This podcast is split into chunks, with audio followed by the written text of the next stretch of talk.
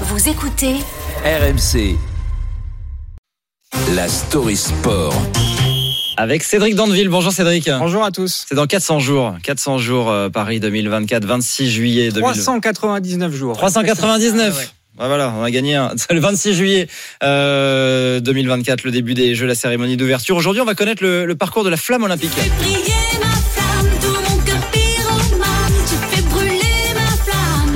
Seront près de 10 000, 10 000 volontaires qui vont se relayer pour faire briller cette flamme olympique. On sait déjà que le point de départ, ce sera Marseille le 8 mai pour une arrivée à Paris, donc le 26 juillet, un périple de plus de deux mois à travers la France.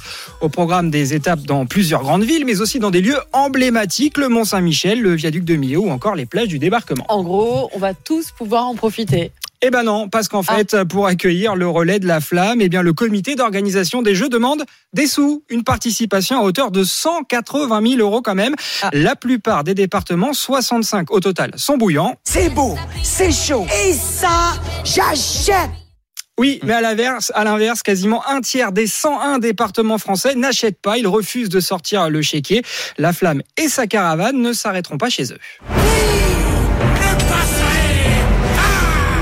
Et parmi ces récalcitrants, beaucoup de territoires ruraux qui auraient aimé que la contribution financière soit proportionnelle à la taille de leur population. La Lozère, la Creuse ou la Corrèze, par exemple, ont renoncé à la flamme olympique. C'est le cas aussi du Rhône, comme l'explique Bruno Bernard, président écologiste de la métropole de Lyon.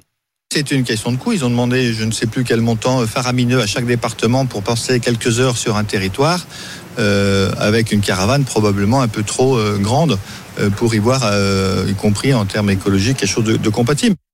Aux raisons économiques s'ajoutent donc parfois des questions écologiques. On connaîtra le tracé précis ce midi lors d'une présentation dans le grand amphithéâtre de la Sorbonne, là où le baron Pierre de Coubertin avait ravivé la flamme olympique. C'était en 1894. Je te déclare ma flamme.